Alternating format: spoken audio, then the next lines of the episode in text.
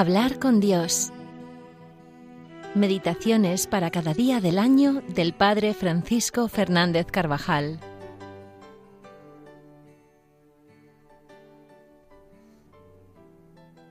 Jueves de la tercera semana de Pascua.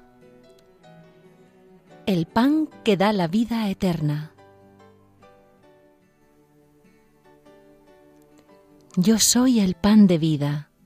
Vuestros padres comieron el maná en el desierto y murieron.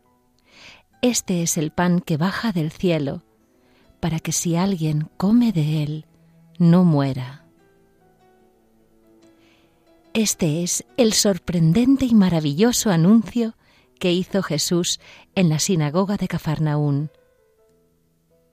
El Señor continúa diciendo, Yo soy el pan vivo que ha bajado del cielo. Si alguno come de este pan, vivirá eternamente, y el pan que yo daré es mi carne para la vida del mundo.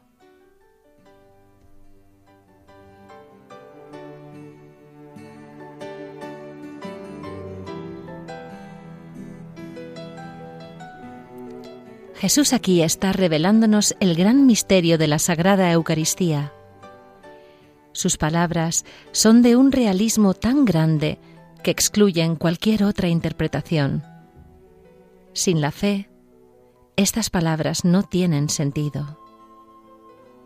Por el contrario, aceptada por la fe la presencia real de Cristo en la Eucaristía, la revelación de Jesús resulta clara e inequívoca y nos muestra el infinito amor que Dios nos tiene.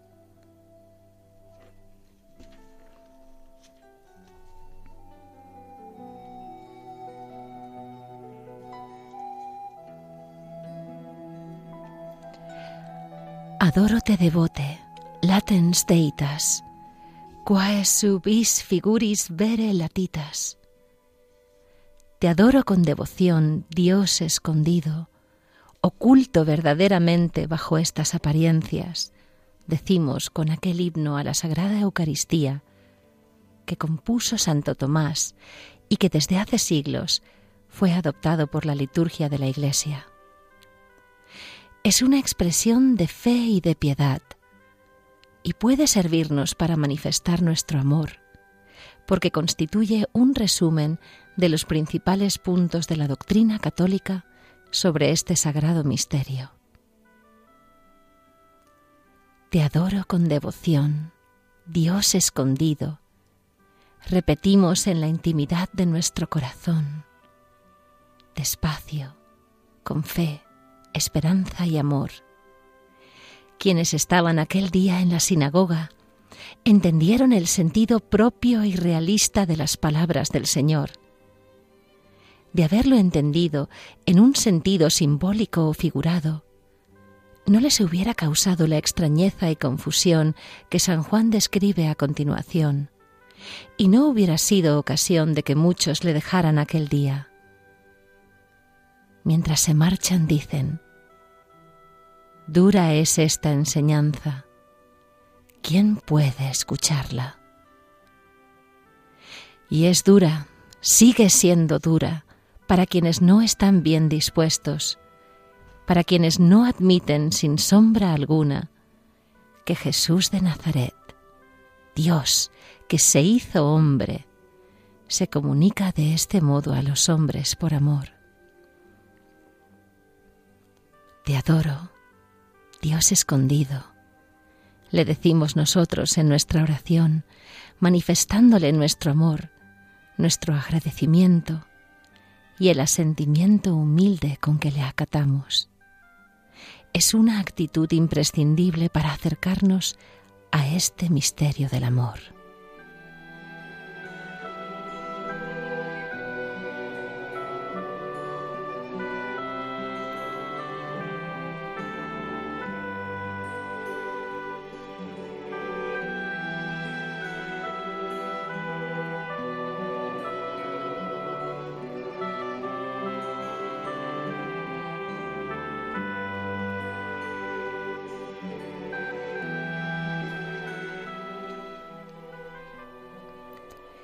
Tibi secor meum totum subicit, quia te contemplans totum deficit.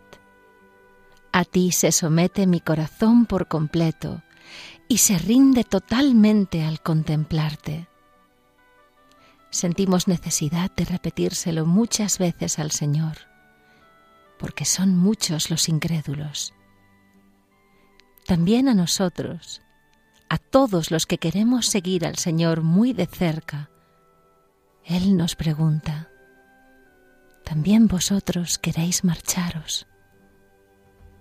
Y al ver la desorientación y la confusión en que andan tantos cristianos que se separaron del tronco de la fe, que tienen el alma como adormecida para lo sobrenatural, se reafirma nuestro amor.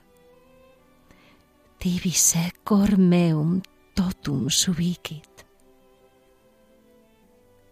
Nuestra fe en la presencia real de Cristo en la Eucaristía debe ser muy firme. Creemos que como el pan y el vino consagrados por el Señor en la última cena se convirtieron en su cuerpo y en su sangre, que enseguida iban a ser ofrecidos por nosotros en la cruz. Y así también el pan y el vino consagrados por el sacerdote se convierten en el cuerpo y en la sangre de Cristo, sentado gloriosamente en el cielo. Y creemos que la presencia misteriosa del Señor, bajo la apariencia de aquellos elementos que continúan apareciendo a nuestros sentidos de la misma manera que antes, es verdadera, real y substancial.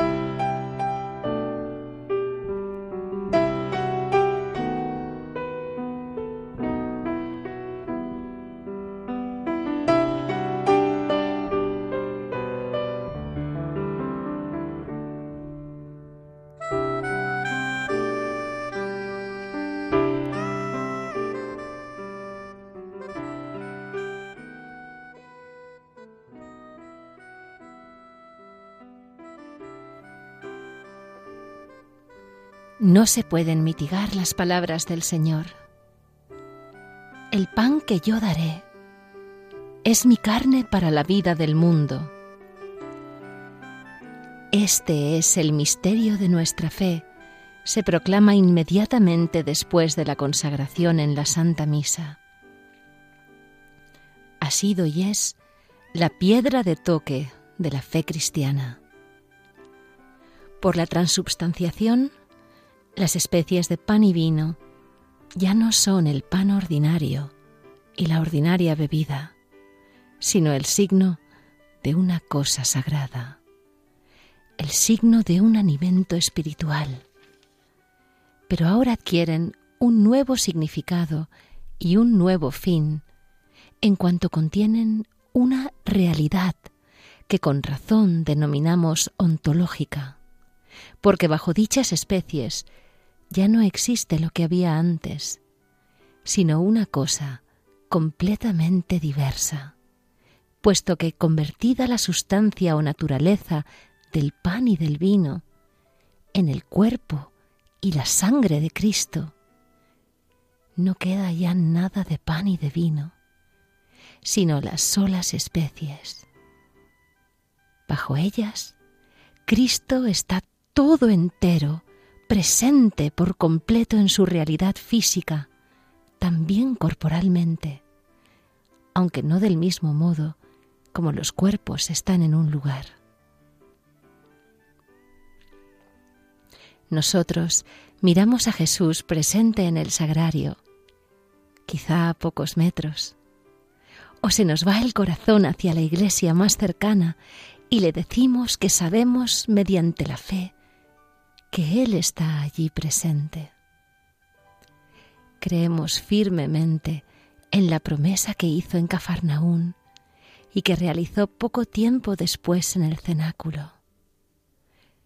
Credo quid quid dixit Dei filius, ni loc verbo veritatis verius.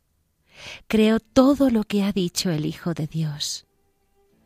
Nada es más verdadero que esta palabra de verdad.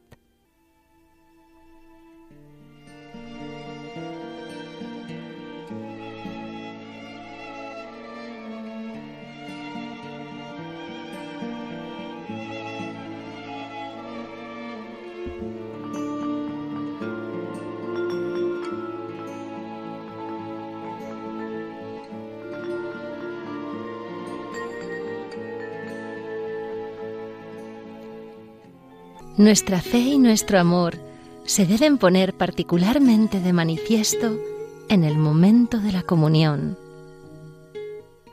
Recibimos a Jesucristo, pan vivo que ha bajado del cielo, el alimento absolutamente necesario para llegar a la meta. En la Sagrada Comunión se nos entrega el mismo Cristo, perfecto Dios y perfecto hombre, misteriosamente escondido, pero deseoso de comunicarnos la vida divina. Cuando le recibimos en este sacramento, su divinidad actúa en nuestra alma mediante su humanidad gloriosa, con una intensidad mayor que cuando estuvo aquí en la tierra ninguno de aquellos que fueron curados, Partimeo, el paralítico de Cafarnaún, los leprosos, estuvo tan cerca de Cristo, del mismo Cristo, como lo estamos nosotros en cada comunión. Los efectos que produce este pan vivo, Jesús, en nuestra alma, son incontables y de una riqueza infinita. La Iglesia lo sintetiza en estas palabras. Todo el efecto que la comida y la bebida material obran en cuanto a la vida del cuerpo, sustentando, reparando y deleitando, eso lo realiza este sacramento en cuanto a la vida espiritual.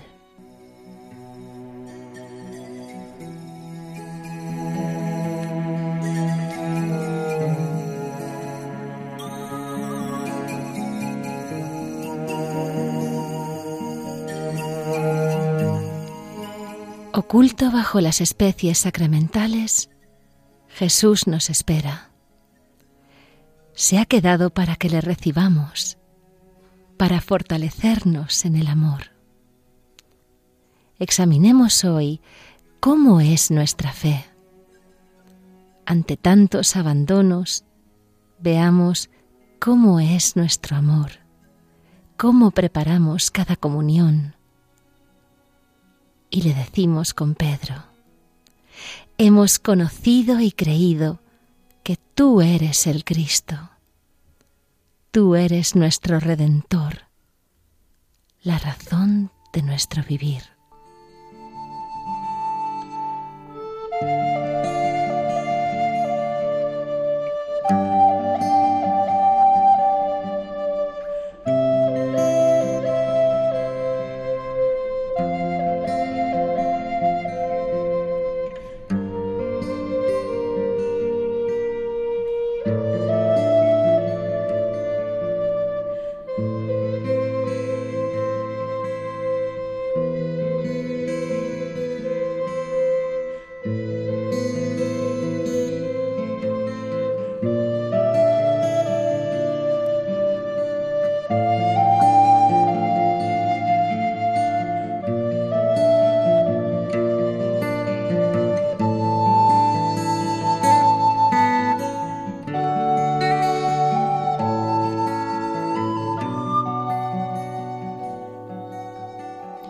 La comunión sustenta la vida del alma de modo semejante a como el alimento corporal sustenta al cuerpo. La recepción de la Sagrada Eucaristía mantiene al cristiano en gracia de Dios, pues el alma recupera las fuerzas del continuo desgaste que sufre debido a las heridas que permanecen en ella por el pecado original y por los propios pecados personales. La comunión mantiene la vida de Dios en el alma, librándola de la tibieza, y ayuda a evitar el pecado mortal y a luchar eficazmente contra los pecados veniales.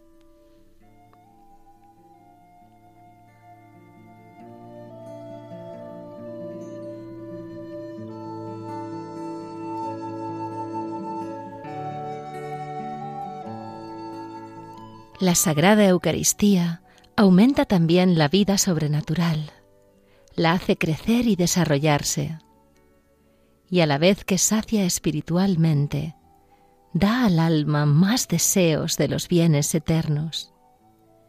Quienes me comen aún tendrán más hambre, y quienes beben de mí aún tendrán sed. La comida material primero se convierte en el que la come y en consecuencia restaura sus pérdidas y acrecienta sus fuerzas vitales. La comida espiritual, en cambio, convierte en sí al que la come, y así el efecto propio de este sacramento es la conversión del hombre en Cristo, para que no viva Él, sino Cristo en Él, y en consecuencia tiene el doble efecto de restaurar las pérdidas espirituales causadas por los pecados y deficiencias y de aumentar las fuerzas de las virtudes.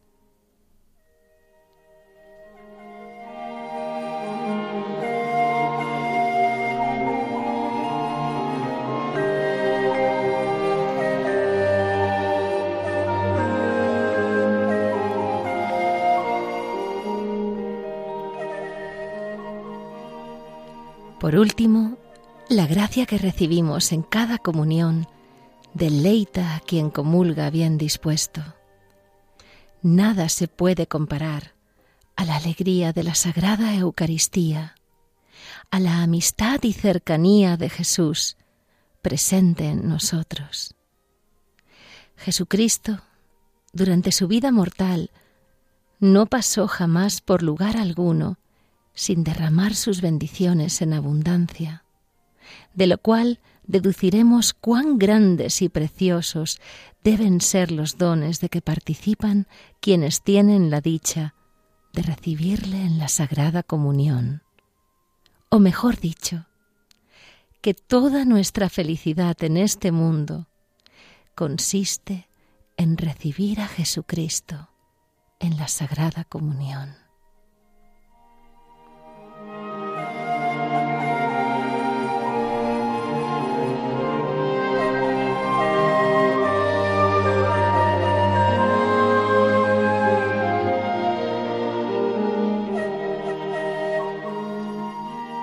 La comunión es el remedio de nuestra necesidad cotidiana, la medicina de la inmortalidad, el antídoto contra la muerte y el alimento para vivir por siempre en Jesucristo.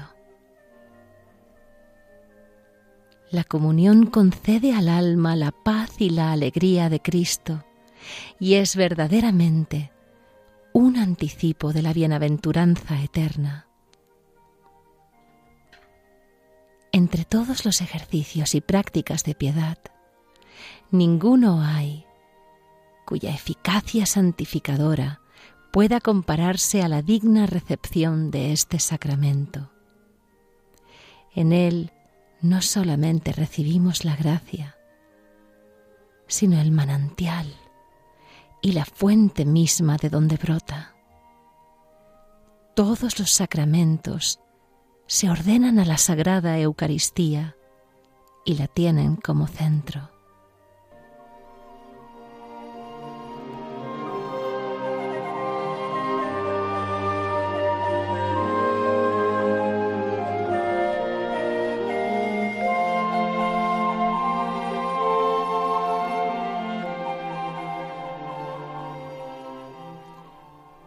Oculto bajo los accidentes de pan, Jesús desea que nos acerquemos con frecuencia a recibirle.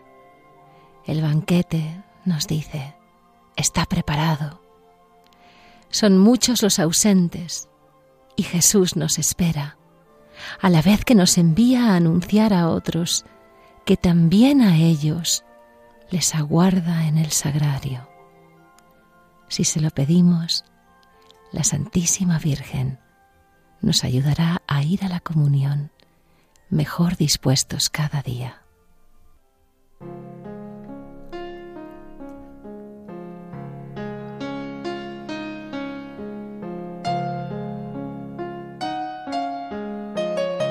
Hasta aquí la meditación relativa al jueves de la tercera semana de Pascua del libro del Padre Francisco Fernández Carvajal, Hablar con Dios, Meditaciones para cada día del año.